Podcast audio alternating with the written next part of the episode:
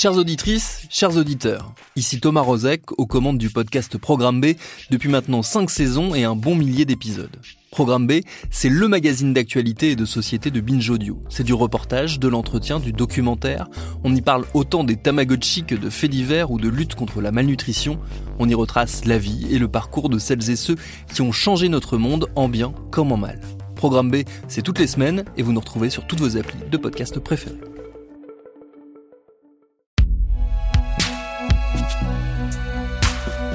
Production Binge Audio, évidemment. Mes très chers amis, Damien Abad doit démissionner. Le ministre des Solidarités est accusé de viol par trois femmes aujourd'hui et pourtant toujours en poste. Lundi 20 juin, 188 femmes, dont Clémentine Autain, Alice Coffin et Adèle Haenel, ont signé une tribune initiée par l'Observatoire des violences sexistes en politique pour demander sa démission, ainsi que celle de toute personne accusée de violences sexistes et sexuelles. Elles écrivent En reléguant à la justice le pouvoir unique de trancher, le gouvernement fait preuve d'une grande lâcheté. Ce n'est pas une décision judiciaire que nous lui demandons de prendre, mais bien une décision politique. Le maintien en poste de Damien Abad symbolise les forces réactionnaires qui pèsent sur la parole des femmes. Présomption d'innocence, répond-on. Mais alors pourquoi pourquoi personne ne s'est ému en 2017 des démissions par exemple de Sylvie Goulard, alors ministre des Armées, et de François Bayrou, parce que les deux étaient impliqués dans l'affaire des emplois fictifs du Modem. Là, tout le monde a salué leur décision inévitable, voire même leur courage politique. Personne n'agitait la présomption d'innocence. Pourquoi est-ce différent quand il s'agit de viol? En croire les révélations du mouvement MeToo politique, ces violences sont loin d'être une exception. Les violences sexistes et sexuelles en politique, c'est tout simplement la norme. Alors, si on essayait autre chose, si on était carrément plus radical, si on demandait l'exclusion de tous les hommes de la politique, après tout, pendant combien de temps toutes les femmes en ont été exclues? Peut-être 5000 ans? Vu l'actualité, nous avons eu envie de rediffuser cet épisode. Faut-il exclure les hommes de la politique? C'était un des tout premiers dont on peut plus rien dire, mais le message est hélas toujours aussi pertinent.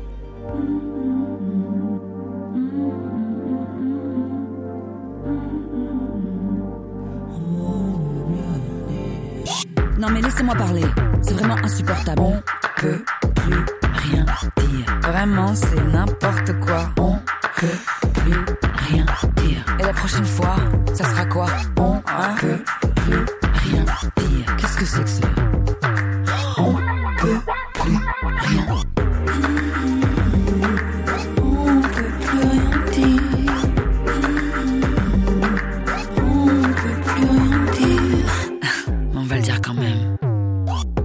Avec nous pour répondre à cette question, j'ai eu la joie de recevoir David Guiraud. David Guiraud qui vient d'être élu député de la France Insoumise et qui avait été décrit par Street Press comme le punchliner de la France Insoumise. J'ai aussi reçu Fiona Texer, Fiona Texer qui est collaboratrice d'élus depuis plus de 13 ans, initiatrice du mouvement MeToo politique et autrice de l'excellent podcast produit par nos amis de Programme B, Y'a pas mort d'homme. Nous avons aussi reçu Aina Kurik, Aina Kurik qui était lors de cet enregistrement députée d'abord de la République En Marche en 2017, puis avait quitté le groupe en 2018 et qui soutenait Macron dans sa réélection. Personne n'est parfait. Alors, Fiona Texer, je me tourne vers vous. Vous êtes à l'origine du mouvement MeToo politique. Vous avez publié une tribune dans le monde signée par 300 autres femmes politiques qui appelle les partis à écarter les auteurs de violences sexuelles et sexistes de la vie politique et mettre fin à l'omerta. Finalement, la question que je me pose, moi, c'est est-ce que c'est dangereux pour une femme de faire de la politique aujourd'hui? En tout cas, on se sent en permanence menacé. Moi, j'ai commencé il y a 13 ans, comme vous l'avez dit. J'étais euh, militante euh, et collaboratrice euh, parlementaire. Et il faut savoir qu'on prend un risque, le risque d'être touché contre son gré à la fin d'une réunion militante, le risque de subir des propos sexistes dans le couloir, aux abords de l'hémicycle.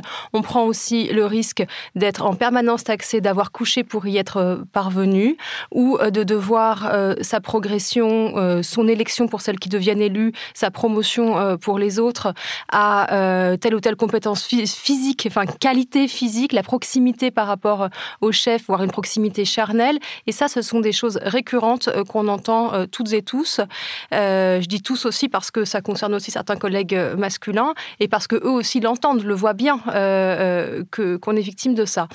Donc oui, c'est une menace et pendant très longtemps, enfin en tout cas moi dans mon expérience personnelle jusqu'à jusqu'à l'arrivée de MeToo en 2017, ça faisait tellement partie du décor, ça semblait tellement une fatalité qu'on ne le disait pas à l'extérieur et qu'on s'en parlait assez peu finalement. Aina Curix, c'est quelque chose que vous aussi vous avez expérimenté, vous vous reconnaissez dans ces propos? Oui, globalement, c'est quelque chose qui, je pense, a dû aussi s'atténuer, mais euh, existe encore. Euh, c'est vrai que moi j'ai été élue en 2017 et quelque part l'évolution, c'est que on était assez nombreuses à être élues en 2017 et donc nous étions de plus nombreuses femmes et, et c'est vrai que notre voix, elle a quand même porté davantage.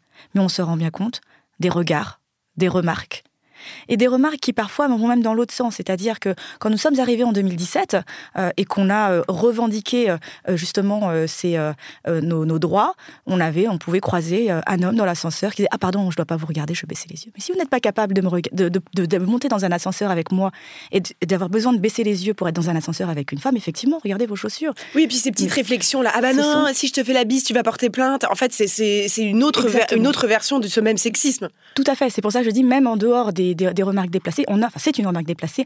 On a maintenant aussi cette petite musique de on peut plus rien dire, attention, on ne peut pas regarder ci, on peut pas regarder ça. et, donc ça aussi, ça alimente finalement euh, ce, sentiment euh, menaçant euh, à l'égard des femmes. David Guiraud, qu'est-ce que vous en pensez?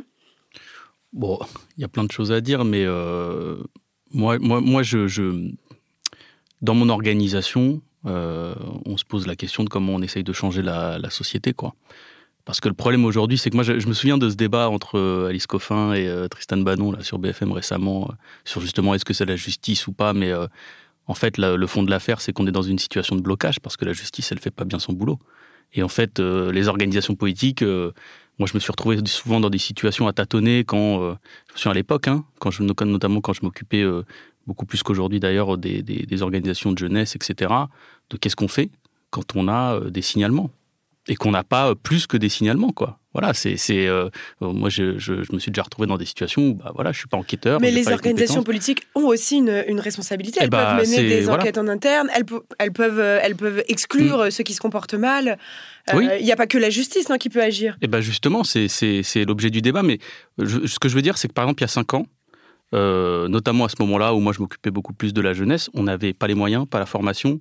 En fait, on, galérait. Mhm. Euh, euh, et, l'essentiel du travail, en fait, reposait sur les épaules de quelques femmes qui se retrouvaient carbonisées aussi par ce travail militant. C'est-à-dire que recueillir les plaintes, euh, être auprès de femmes euh, qui ont euh, subi des traumatismes, c'est, ça, des fois, ça vous carbonise quelqu'un du point de vue militant, parce qu'il y a des gens, moi je me souviens, j'ai une amie qui avait ses propres traumatismes, qu'elle devait gérer ses propres traumatismes et celui des autres, etc.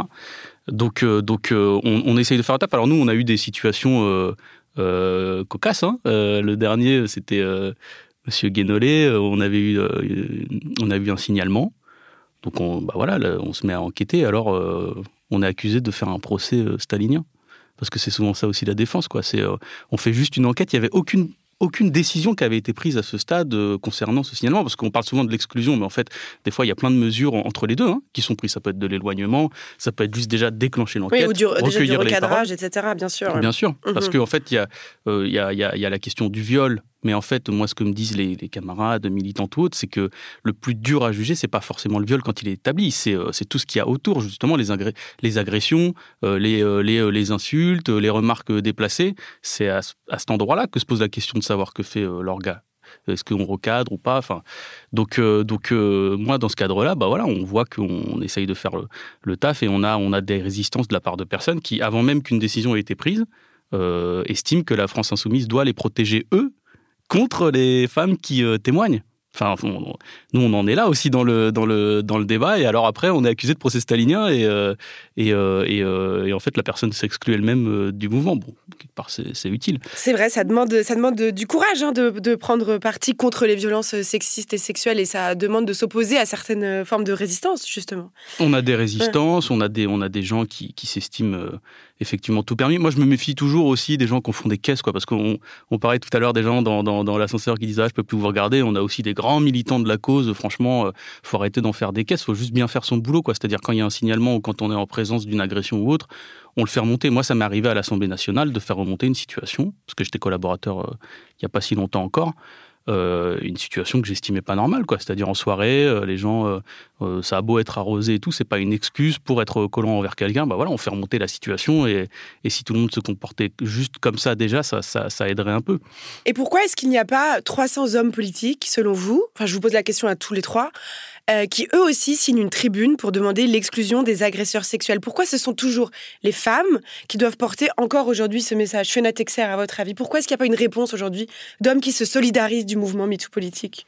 J'espère que ce sera la prochaine étape. La première, ça a été d'abord la libération de la parole. Euh, moi, cette tribune, elle est aussi le fruit d'un travail qui, est long. Hein. La première tribune sur le sujet, je l'ai portée il y a deux ans avant les municipales. Et à cette époque-là, on demandait à ce que les femmes puissent enfin avoir des lieux d'expression, euh, de, témoignage de ce qu'elles avaient subi. L'étape d'après étant euh, que les parties les entendent enfin. Et là, la troisième étape, c'est qu'il y ait une action qui soit menée euh, en prenant ses responsabilités, en s'organisant en interne en fonction de, des statuts, de la façon de fonctionner du parti, pour prendre des actions pour lutter. Et ça, évidemment, ça doit passer par un engagement masculin, parce qu'aujourd'hui, qui est à la tête des partis, qui est à la tête des groupes parlementaires, qui est à la tête des commissions d'investiture au parti, euh, pour l'essentiel, pour l'immense majorité, ce sont des hommes et donc il faut que ça passe aussi par leur engagement à eux. Qu'est-ce que vous en pensez, Aïna Curik que déjà beaucoup d'hommes partagent cette position et sont tout à fait solidaires euh, des, euh, de ces mouvements. Il y a aujourd'hui, euh, moi j'ai beaucoup de collègues masculins qui sont tout à fait solidaires de ces mouvements, qui certes peut-être n'ont pas rédigé la tribune, les tribunes, mais les soutiennent. Et donc ça c'est important, c'est important de les entendre. C'est un combat qui ne se portera, qui ne doit pas se porter que par une partie de la population, il doit se porter par l'ensemble de la population. Les hommes et les femmes sont concernés par cette question. Et donc on ne peut pas aujourd'hui, même en tant que femme, nous exclure aussi les hommes de Bien ce sûr. combat. C'est justement ça. je pense que le moment est venu qu'il soit plus solidaire, mais qu'il soit acteur aux côtés des féministes. Absolument. Absolument, mais c'est aussi, aussi, aux femmes d'inclure les hommes dans ce combat. Euh, parce que euh, quand, euh, quand une femme parle d'agression commise par des hommes, effectivement, les, les, les hommes, c'est pas naturellement qu'ils vont forcément s'approcher et puis se dire bon bah comment on peut comment on peut vous aider, comment on peut agir. Et donc c'est aussi à nous de les faire venir. David Guiraud, est-ce que vous, pourquoi vous rédigerez pas cette tribune, par exemple? En sortant là de notre euh, interview, euh, pourquoi vous ne vous le feriez pas? Bah, C'est une vraie question. C'est que en général, les hommes, et moi y compris, hein, je, l'admets, euh, sont moins dans les réseaux en fait de gens qui résistent concrètement à l'oppression. quoi. C'est-à-dire que la résistance à l'oppression, c'est vrai, elle commence souvent par les opprimés eux-mêmes ou en l'occurrence elles-mêmes, et on est, on est moins dans les réseaux. En fait, c'est juste que et c'est pas en fait c'est pas que aux femmes d'inviter, c'est vrai. Enfin, moi, je, je, je l'admets, c'est pas je ne l'ai pas vu venir, en fait, moi. Je l'ai découvert, la tribune MeToo Politique. Après, oui, l'organisation a salué la tribune. L'organisation, bah, je m'inclus dedans, hein, je ne suis pas extérieur. Donc, euh, les hommes de l'organisation ont fait ce, pas-là. Euh, maintenant, euh, moi, je, pense que rien que dans les actes au quotidien, si quand il y a des hommes qui voient ce genre d'agression ou autre, ils peuvent le faire remonter parce qu'on a, on a, on a tendance à dire oui, les policiers ne balancent pas les collègues, mais en fait, ça, ça, ça fait qu'à tout le monde sur toutes les formes de situation. Euh, euh Aujourd'hui, euh, c'est pas, oui, effectivement, c'est pas simple de dire à un collègue euh, de faire remonter concrètement, de manière administrative, un comportement problématique. C'est vrai que c'est pas simple. Ça peut être un ami, ça peut être moi quand quand, quand, quand j'avais fait remonter ça, je me souviens à l'assemblée, bah c'était pas quelqu'un que, qui était mon ennemi. C'est pas simple, mais il faut le faire quoi. Voilà, c'est tout. Mais mais je sais pas. Je très honnêtement, j'ai pas la réponse là de pourquoi c'est pas moi qui l'a Enfin, si, en fait, je l'ai. c'est que je, je, je, je, je, je, moi, ma, ma, ma vie euh, politique, euh, dans ma vie de tous les jours, j'ai pas ce combat à mener, c'est vrai. Donc, forcément, c'est, c'est, je suis moins amené à être dans ces réseaux de résistance-là. Mais, euh, enfin, si on m'avait proposé de, de signer ce, ce, genre de tribune, j'aurais, j'aurais peut-être. Mais c'est quoi, c'est quoi la différence Je veux dire euh, quand on est dans un parti euh, comme la France Insoumise, où on se sent solidaire justement de combat des opprimés, euh, des personnes qui sont en situation de difficulté financière, des personnes qui sont en situation d'exclusion. Et même si on n'est pas forcément soi-même en situation de difficulté ou en situation d'exclusion, on arrive complètement à se sentir solidaire de ces luttes. Pourquoi est-ce que c'est si difficile de se sentir solidaire des femmes? Bah, Typiquement, par exemple, moi, quand je vais sur une lutte de travailleurs sans papier, c'est pareil, c'est pas moi qui écris la tribune. J'y vais. Euh, MeToo Politics, pareil, on va aux manifs, on va. Euh, c'est juste que effectivement, les réseaux de résistance, c'est souvent les premiers et les premières euh, concernés. Moi, je pense que, que, l'intérêt déjà premier, c'est de défendre, y compris. Enfin, moi, je fais maintenant ma bataille est essentiellement médiatique, donc c'est de défendre ces gens. C'est-à-dire, par exemple, Nicolas Hulot, la blague, quoi. voilà, et ça, c'est aussi la capacité à le dire, à savoir, à savoir dire, y compris à des médias, mais là, vous faites quoi Qu'est-ce que, vous êtes en train de faire ça. Nicolas Hulot qui s'est exprimé donc sur BFM avant la diffusion du documentaire Envoyé spécial où il y avait où il y a cinq femmes qui euh, l'accusent d'agression sexuelle ou de viol.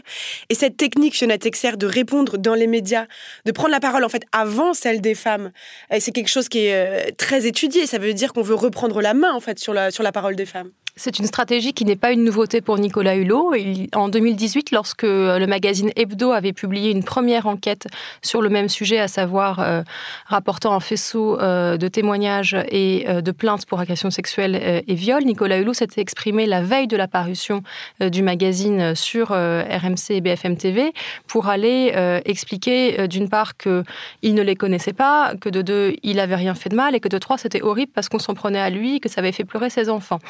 Et là, il reprend la même technique d'aller la veille de la diffusion du reportage euh, sur BFM pour aller expliquer à peu près la même chose. Et ce qui est intéressant avec le cas Nicolas Hulot, c'est que dans le monde politique et médiatique, c'est quelque chose, euh, ce sont des c'est une affaire qui est connue depuis très longtemps. Euh, moi, je me souviens, en, 2011, j'étais militante chez ELV euh, et euh, il y avait un petit peu le, warning d'entrée pour les, collaboratrices ou les jeunes militantes, c'était fais gaffe à Beaupin, fais gaffe à Hulot. moi, je me souviens d'une à qui on a dit tu vas pas pouvoir rejoindre son équipe de campagne pour la primaire ELV parce que tu l'excites trop.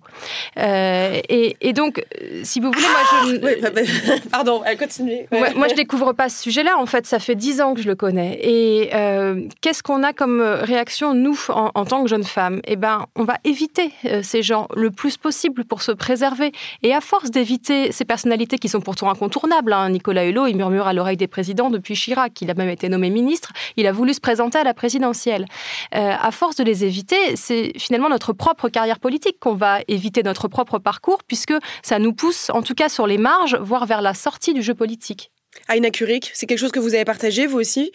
Mais il, est là le, fond du problème, c'est, vous venez de le dire, c'est on va éviter plutôt que euh, d'aller euh, affronter, en, fin de compte dénoncer et, finalement, euh, c'est assez acquis d'éviter d'éviter les plateaux, d'éviter. Enfin, c'est pas aux, femmes qui se disent ah bah attention, cet homme-là, il y a peut-être un risque, donc je vais éviter. Non, en fait, c'est on doit le faire éviter lui.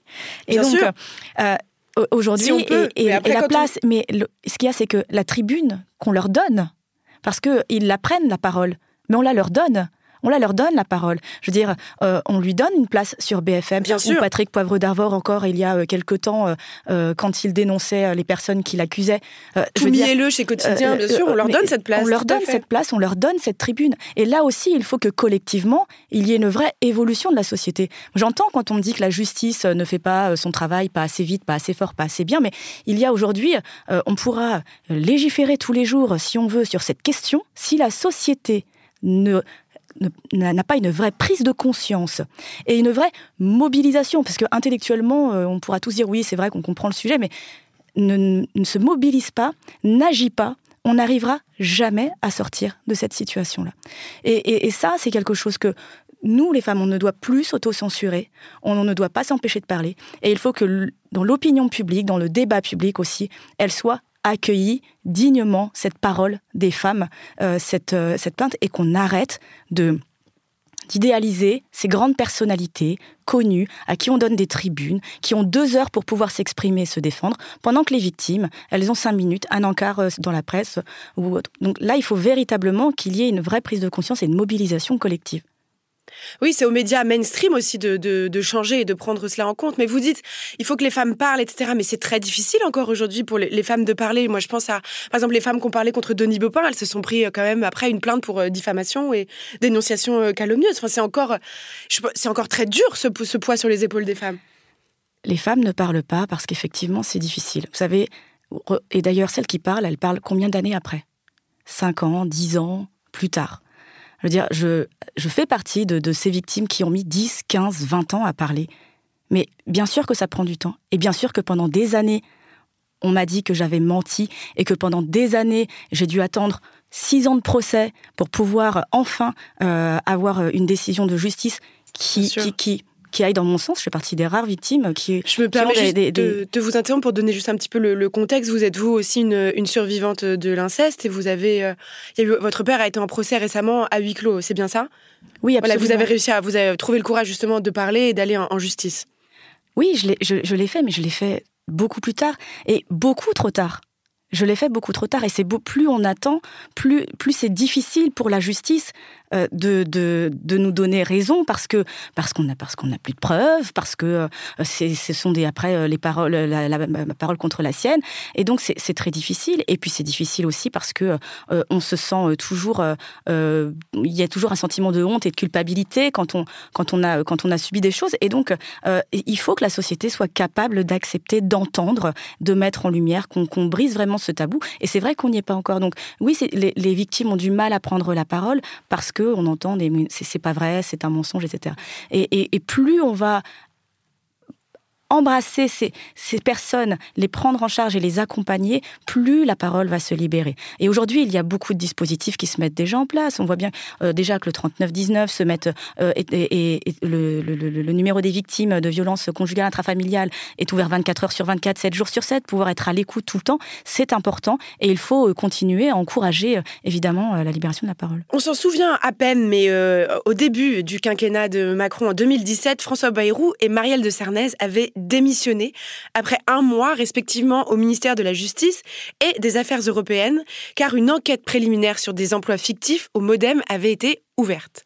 Gérald Darmanin, lui, tranquille, tout le temps où l'enquête a été ouverte pour viol, il est resté aux affaires ministre de l'Intérieur. Pourquoi cette différence? Bah écoutez, moi je juste, juste pour revenir un peu vite fait sur, sur ce qui a dit parce que c'était intéressant.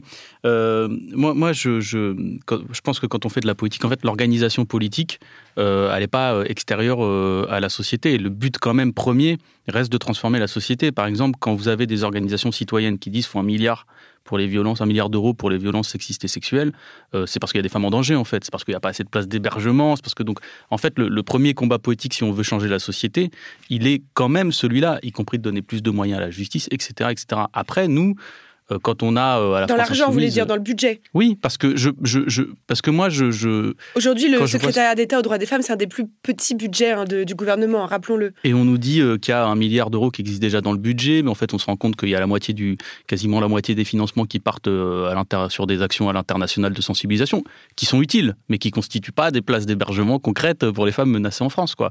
Euh, donc donc ça reste ça parce qu'en fait l'organisation, on parle beaucoup du manque de moyens de la justice, mais les organisations politiques et encore une organisation politique comme la France Insoumise, on a un peu d'argent, des moyens d'avoir des permanents, etc.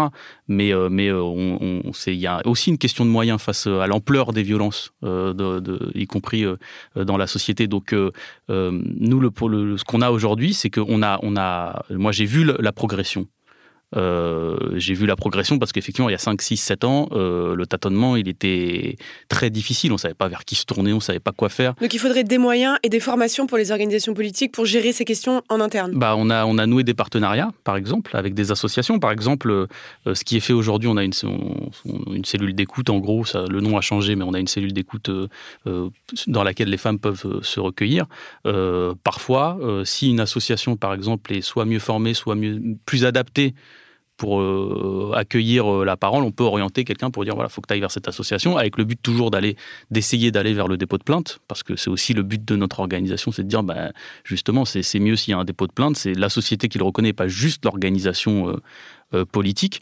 Mais, mais voilà, il y a, y a, plein de questions qui se posent en interne, hein, la, question de notre coordination avec les autres organisations politiques parce que moi, je, moi, j'ai eu des, quand j'étais euh, chez les jeunes, une des questions qui s'était posée, c'est par exemple, on avait, on avait exclu un homme du coup qui était, qui était accusé de viol et en fait, il y avait quand même beaucoup de témoignages concordants, donc, donc on l'a exclu, mais on savait pas s'il allait aller autre part ou, autre. Qui, est-ce qu'on contacte? Alors bon, on contacte les copains et les copines qui sont cadres dans les autres organisations, mais je veux dire, des fois, ça passe sous les radars, hein, parce que en Ile-de-France, les gens ils se connaissent tous. Après, si la personne elle bouge à Toulouse ou à Marseille, c'est plus compliqué. Donc ça. Oui, après c'est aussi à la justice du coup de, de trancher. Fiona Texer, qu'est-ce que vous en pensez? Des moyens et des formations pour les cadres politiques pour pour gérer ces questions?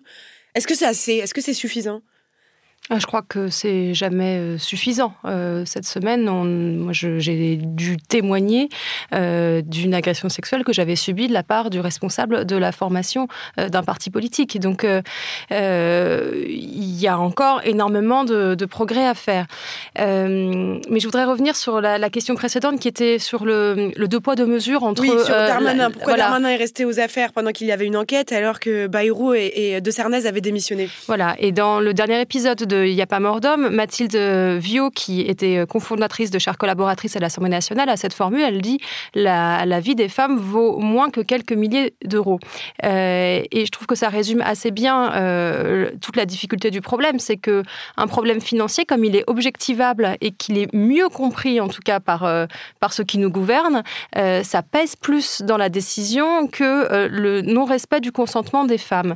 Et moi, ça me rappelle cette formule qu'a eu Gérald Darmanin euh, quand il a voulu balayer les accusations portées contre lui, il dit euh, Moi, j'ai eu une vie de jeune homme. Et est-ce qu'on se pose la question de savoir ce que c'est qu'une vie de jeune femme? Parce que moi, en politique, j'ai le sentiment d'avoir une vie de jeune femme, c'est-à-dire d'encaisser les agressions et, si possible, avec le sourire, d'encaisser les propos dégradants, le harcèlement, euh, et tout ça en restant agréable et, et souriante parce qu'il ne faudrait pas contrarier leur vie de jeune homme à eux. Ah là là, c'est terrible. Puisqu'on peut plus rien dire et là, je suis contrainte de vous interrompre quelques petites secondes. On se retrouve juste après ça.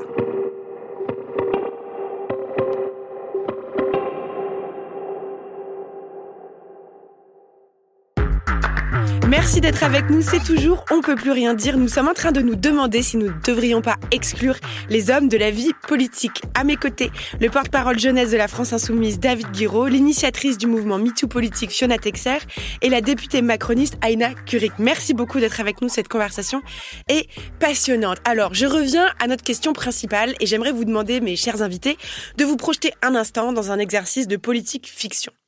Comme on le sait depuis des années, la vie politique est donc machiste et comme l'avait souligné Sandrine Rousseau, si on vivait dans un pays égalitaire, on aurait déjà eu une femme présidente. Alors si on accélérait un peu le cours de l'histoire et si on essayait d'imaginer que pour la prochaine élection présidentielle, les partis soient obligés de présenter une femme candidate. Aucun homme candidat. Qu'est-ce que vous en pensez? Est-ce que c'est une si mauvaise idée que ça? Moi, je crois pas. Aina Kurik. Évidemment, je ne pense pas que ce soit une mauvaise idée que de mettre des femmes au pouvoir. Je ne penserai jamais que c'est une mauvaise idée. Par contre, l'exclusion, pour moi, est toujours une mauvaise idée. Euh, pour autant, quand on regarde les pays qui ont décidé de mettre des femmes au pouvoir, on voit bien euh, qu'il y a des évolutions qui sont particulièrement intéressantes. Euh, euh, je me suis rendue il n'y a pas si longtemps que ça au Rwanda. Au Rwanda, c'est une femme présidente de l'Assemblée nationale. Et quand on voit finalement les textes qui ont, notamment sur les questions de santé, sur les questions d'égalité des genres, il y a eu une, modification aussi de leur constitution pour remettre aussi l'égalité des genres en, première place. On voit qu'il y a de vraies, y a de vraies avancées et que finalement, euh, les, lorsqu'elles sont, qu'on a à la tête de certaines organisations des femmes, on a des comportements qui sont, euh, qui sont assez différents. Mais est-ce qu'il faudrait pas à un moment forcer le trait? Parce que j'ai l'impression que nous, on est très mignonne à vouloir dire il faut, faut respecter les règles, euh, il faut pas exclure les hommes, etc. Mais nous, on, on nous cesse de nous exclure. Est-ce qu'il faudrait pas à un moment, aller accélérer les choses? Je crois qu'il y a à la fois la question de la, représentation dans les symboles avec, euh, entre guillemets, les gros postes, un président de la République, Premier ministre, président de l'Assemblée, président du Sénat, président du Conseil constitutionnel. Il hein, faut se dire qu'au Conseil constitutionnel, il n'y a pas eu une femme membre avant le début des années 90. Euh, bref. Et il y a ces postes-là, et puis il y a aussi euh, l'exercice au quotidien du pouvoir. Parce que si vous mettez une femme présidente de la République et que derrière, il n'y a que des hommes dans son cabinet, mmh qu'est-ce que ça veut dire aussi en termes d'exercice des responsabilités, d'exercice du pouvoir. Donc il y a aussi tout un, changement euh, à opérer, d'une part du côté du visible et du côté du, de ce qui est soumis aux lois paritaires, je pense à la question des élections, mais aussi là où s'exerce le, pouvoir réel. Et sur la capacité des femmes à, faire évoluer ces questions-là, je pense qu'elle est évidente si on reprend depuis 50 ans toutes les lois qui ont euh, promu de réelles avancées pour les femmes, à l'exception de la loi Neuwirth. Euh, regardez les autres, la loi Veil sur l'avortement, la loi Roudy sur l'égalité euh, professionnelle, la loi Zimmermann sur l'égalité salariale, la loi Neyert sur le harcèlement sexuel au travail. À chaque fois, ces réformes de société-là, elles sont portées par des femmes. Est-ce que ça veut dire qu'il n'y a que elles qui sont à même de le faire ou est-ce que ça veut dire que les hommes, ça ne les intéresse pas? David Guiraud bah, Est-ce que ça veut dire que ça ne les intéresse pas? Vous, ça vous intéresse? Ah oui, oui, mais, euh, mais, euh, mais de toute façon, sur, sur la question de, de, de, la parité, moi je suis un peu d'accord avec ce qui vient d'être dit, c'est que euh, il y a un moment, la, question qui pourrait être sympa, ça pourrait être de se dire dans les entourages des ministres, est-ce que dans les cabinets, c'est-à-dire dans les, dans les sphères de décision, combien il y a de femmes? Parce que par exemple, je ne veux pas être méchant, mais il y a des ministres, on sait, qui qui gèrent pas grand-chose euh, de leur ministère et qu'en fait, le, lieu de pouvoir, le lieu de décision, il est dans les cabinets. C'est les conseillers, c'est les hommes de l'ombre, les hommes et les femmes de l'ombre. Vers l'Élysée, en ce moment, beaucoup est Matignon. Hein, c'est pas une critique contre uniquement euh, Emmanuel Macron. C'est en fait, ça fait dans la Ve République, c'est beaucoup ça. En fait, ces lieux de pouvoir-là, des fois, ils sont cachés et c'est ces lieux de pouvoir-là qui sont aussi extrêmement euh, masculin. Et, en fait, euh, la question n'est pas juste de savoir à un moment comment on catapulte les femmes. Euh, à un, poste où, où médiatiquement on a accès aux choses. Je pense que c'est important en termes de représentation quand même, hein. parce que c'est vrai que quand vous avez des femmes, notamment à la télé ou autre, bah, pour des enfants, autres, ça, il y a une question de représentation. je peux le faire. Bah, non, mais pour le coup, ça, c'est un vrai ruissellement, c'est clair. Mais, euh, mais euh, au-delà de la question de la représentation, il y a quand même celle de l'exercice concret du pouvoir et euh, de qui détient le pouvoir, que ce soit dans les organes ou autres. Et, et en fait, ça, c'est pas un travail qui se fait uniquement au moment de l'élection. C'est-à-dire que, que, si on se dit juste au moment de l'élection, il faut qu'il y ait plus de femmes, moi je suis pour la parité, donc il n'y a pas de, c'est pas la question, mais, mais ça suffit pas quoi. C'est-à-dire qu'en fait, le, rôle de l'organisation politique, c'est que des femmes aient le pouvoir concrètement. Et ça, ça prend euh, beaucoup plus euh, de temps. C'est de la, c'est de la formation, c'est euh, l'acquisition de réseaux, c'est toutes ces choses concrètes en fait qui font qu'au bout d'un moment, vous, on dit, vous pesez quoi. Voilà. Et, et, ça, c'est pour moi, ça se ça se règle pas uniquement au moment de l'élection. À l'Assemblée nationale, il y a plein d'élus qui n'ont pas énormément de pouvoir en vrai c'est pas c'est pas enfin voilà moi je, c'est ce que j'observe par exemple dans le groupe majoritaire. Je veux pas euh, être critique aujourd'hui sur ça mais euh, mais euh, je vois plein d'élus qui en fait en vérité ont assez peu de pouvoir ont assez peu de, de, de, réseaux médiatiques ou autres. Et en fait mais c'est la cinquième république hein, qui veut ça et en fait et en fait c'est dans les cabinets c'est dans les, c'est dans les, dans les interstices. Alors je change un tout petit peu ma question. Plutôt que de faire que tous les candidats soient des candidates, il faudrait que tous les cabinets ministériels soient occupés par des femmes pendant cinq ans. Est-ce que ce serait, euh, est-ce que ça, ça changerait les choses? Moi, je, alors oui, c'est important effectivement que les entourages des élus euh, soient aussi euh, paritaires. Ça, c'est effectivement très important. Mais il, suffit de regarder, la composition de notre, gouvernement. Euh, finalement, alors oui, il est, il est paritaire quand on regarde en, termes de nombre, le nombre de compter le nombre de femmes et le nombre d'hommes. Effectivement, on s'y retrouve. Mais qui est premier ministre? Qui est ministre de l'Éducation nationale, qui est ministre de l'Agriculture, qui est ministre de l'Intérieur, qui est ministre de la Justice, ces postes clés dans un gouvernement euh, aussi euh, alors bien sûr, les cabinets doivent, doivent aussi euh, suivre, mais déjà, je pense que le recrutement d'un cabinet, en fonction de, du ministre, il peut, il, peut changer. Mhm. Et, et, là aujourd'hui, ces, ces postes régaliens, ces postes clés, ils sont détenus par des hommes. Et, c'est là aussi où on doit. Il faut l'enclencher, ce changement. Et ce changement, il faut l'enclencher dès le départ. Et, je pense qu'à partir du moment où vous mettez euh, une ministre au lieu d'un ministre à ces postes-là, euh, le cabinet, l'entourage, progressivement va aussi évoluer, va aussi euh, changer, se féminiser. Tout à fait. Fiona Texer, j'aimerais qu'on écoute un extrait de votre podcast écrit et réalisé avec la journaliste Hélène Goutani. Il n'y a pas mort d'homme. Cet extrait, selon moi, résume absolument tout. La politologue britannique Carol Patman explique, elle, que ce contrat est tacite, jamais écrit, mais qu'il inscrit de manière durable la subordination du corps de la femme à l'homme. L'homme, gérant de la cité, est en plus le seul détenteur du droit sexuel. Politique et jouissance sexuelle, le lien est là. Les femmes n'y ont pas leur place en tant que femmes et encore moins en tant que rivales. C'est assez intéressant de savoir pourquoi ils veulent garder le pouvoir. Il y a deux raisons. Il y a. On est assez de rivaux entre nous comme ça. On va quand même pas. Mais quand on voit ça encore dans le milieu politique. Attendez, on était déjà rivaux entre hommes et en plus, il faut qu'on ajoute les femmes. C'est-à-dire qu'on a encore plus de rivales, d'espace de, de, de, rivalité si on ajoute les femmes. Donc la question de la rivalité est un vrai problème face au pouvoir, puisque c'est la question du pouvoir qui vous intéresse. Donc dans cet extrait, ce dont on parle, c'est euh, du contrat sexuel. Et en fait, ce qui est très intéressant, moi je trouve, c'est que c'est une notion qui a été développée par une politologue qui s'appelle Carole Pateman, qui explique qu'on croit que la société est régie par un contrat social, mais en réalité, ce sont les rapports entre les hommes qui sont régis par le contrat social. Euh, nous, les femmes, euh, on est sujettes à un contrat qu'on a toutes signé sans le savoir, qui s'appelle donc ce contrat sexuel, euh, qui fait que notre corps, en fait, en réalité, nous appartient à peine et que nous ne sommes pas pleinement euh, citoyennes ou pleinement sujettes encore dans la société. Euh, tout ce que vous décrivez sur les micro-agressions et les agressions euh, dans la vie politique, je trouve, sont autant de preuves de l'existence de ce contrat sexuel qui fait que nous sommes des corps avant d'être des cerveaux encore dans notre société. comment on crame ce contrat sexuel à une c'est une bonne question parce que c'est un triste constat euh, de cette euh, réalité-là euh, des rapports entre, entre, entre les hommes et les femmes. je pense qu'aujourd'hui, malgré tout, plus de visibilité des femmes, plus de paroles des femmes, permettra euh, de changer les choses. Moi, je, n'en démords pas. Et, encore une fois, on pourra rendre obligatoire, euh, inventer des sanctions. Il en faut, hein, il faut le faire. Euh, on pourra continuer à légiférer. Encore une fois, les femmes, il faut qu'on nous voit, il faut qu'on nous entende, il faut que nous soyons présentes partout, parce que c'est ça qui fera finalement à la fin, il rendra les choses un peu plus normales dans la, place des femmes dans notre société. Est-ce que euh, votre collaborateur m'a dit, est-ce que vous confirmez que vous soutenez Macron dans sa réélection, enfin, pour sa réélection euh, l'année prochaine, enfin au, printemps prochain? Oui, je soutiens la candidature d'Emmanuel Macron. Vous vous souvenez donc qu'en 2017, dans, la vague post-MeToo, euh, Emmanuel Macron avait déclaré que la lutte contre les violences faites aux femmes serait la grande cause du, quinquennat. À la fin du quinquennat, on est obligé quand même de réaliser que cette grande cause, elle a été une, une petite cause. depuis 2017, il y a eu plus de 500 féminicides qui ont été enregistrés. Euh, le budget donc du, secrétariat d'État aux droits des femmes est l'un des plus petits budgets du gouvernement et le président a même déclaré que la République est une bonne fille mais qui ne se laissera pas violer, sous-entendant euh, qu'on peut se laisser violer entre nous, à une de, de femme à femme, comme dirait Macron. Est-ce que vous n'êtes pas un peu déçu quand même? Deux choses.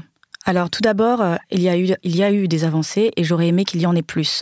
Mais euh, euh, la création des hébergements, les téléphones d'urgence, les numéros en ligne 24 heures sur 24, 7 jours sur 7, il y a des avancées. il y a aujourd'hui la justice aussi qui gagne en moyens puisqu'on a eu aussi une augmentation, on a, beaucoup légiféré sur la question. Donc il y a eu une augmentation de moyens. Peut-être pas suffisante, et honnêtement, je ne sais pas à quel moment ce sera. Ce sera suffisant pour autant, il y a une deuxième chose, c'est je. Oui, il y a trop de féminicides. Un, c'est déjà trop. Mais remettre ça sur la responsabilité euh, que du politique ou de la justice euh, ne m'apparaît pas pertinent parce que j'ai l'impression qu'on minimise la responsabilité des auteurs. D'accord, mais, cette phrase, par exemple, le dénoncer, la République pour, est une bonne fille, elle ne se laissera pas violer, elle est, elle, est, elle est scandaleuse. Non, mais c'est inapproprié, mais c'est pas pour autant que je, que je minimiserai la responsabilité des auteurs des faits parce que c'est moi c'est quelque chose que je ne supporte plus d'entendre, c'est de dire voilà il y a eu euh, euh, tant de viols, tant de féminicides, euh, c'est à cause de, l'État, de la justice. Non, c'est à cause de l'auteur des faits, c'est à cause des violeurs, c'est à cause des, des meurtriers. Ce sont eux les premiers responsables et je ne leur enlèverai pas un millimètre, un centimètre de responsabilité en le mettant sur le dos de l'État ou de la justice. c'est vrai que évidemment ils sont responsables de leurs actes. En, revanche, ce qu'on découvre aujourd'hui avec le mouvement MeToo politique, c'est qu'il y a aussi tout un réseau de, complicité qui permet d'agresser euh, en silence. Ce que vous disiez tout à l'heure, euh, Fiona Texer, et ce qui est assez fou, c'est que souvent tout le monde sait. Euh, vous, dans votre podcast, vous expliquez que Beaupin, par exemple, celui qui vous a prévenu qu'il fallait en rester éloigné, c'était le président de la commission électorale de Donc celui qui avait fait en sorte que cet homme, qu'il savait être un agresseur, euh, soit député, soit élu. C'est bien ça? Effectivement, euh, celui qui m'avait prévenu euh, des agissements de Denis Baupin était membre de la commission électorale. ce qui montre bien qu'à l'époque, la, la violence envers les femmes en politique, la violence sexiste et sexuelle était d'une grande banalité et n'était pas de nature à empêcher l'investiture et donc à terme l'élection d'une personne au comportement problématique. Ce à quoi on appelle aujourd'hui avec MeToo politique, c'est de rompre avec ces pratiques-là et c'est de mettre de côté, de cesser de promouvoir les hommes dont on sait pertinemment qu'ils se comportent de façon violente avec les hommes et les femmes de leur entourage. Eh bien voilà, je pense que c'est un excellent euh, mot de conclusion, mes, mes chers amis. C'est déjà l'heure de nous quitter. Moi, j'aurais aimé continuer à parler avec vous pendant plusieurs heures, très sincèrement.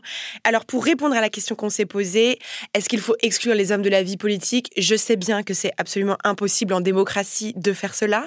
En revanche, exclure les agresseurs de la vie politique, je pense que ce serait déjà un minimum. Merci beaucoup d'avoir été avec nous. Un immense merci à Fiona Texer. On rappelle votre excellent podcast écrit avec Hélène Goutani, n'y a pas mort d'homme. Et ce n'est pas parce que c'est une production Binge Audio que je le dis, c'est vraiment très bien. Merci à David Guiraud, porte-parole jeunesse de la France Insoumise. Merci à Aina Curie, députée de la Marne. Merci à notre chargée de production Charlotte Bex, à nos réalisatrices et réalisateurs Elisa Grenet, Solène Moulin et Thomas Play. On peut plus rien dire, le nouveau podcast de Binge Audio tous les vendredis sur toutes les applis. On a déjà hâte de vous retrouver la semaine prochaine et d'ici là, mes chers amis, surtout ne laissez rien passer.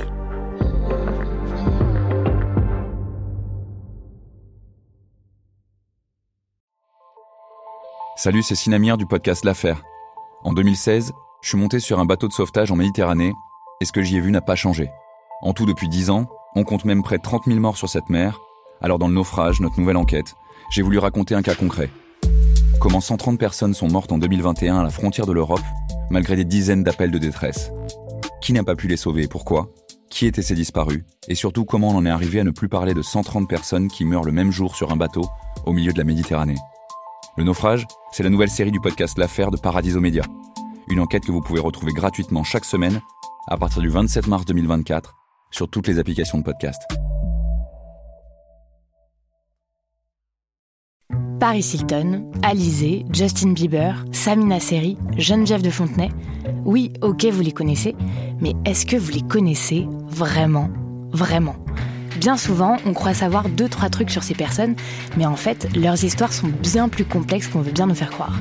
Avec des vies faites de drames, de traversées du désert, de peine et même de trahison. Oui, même de trahison. Tout ça, vous le découvrirez en écoutant Connaissez-vous l'histoire sur toutes les plateformes.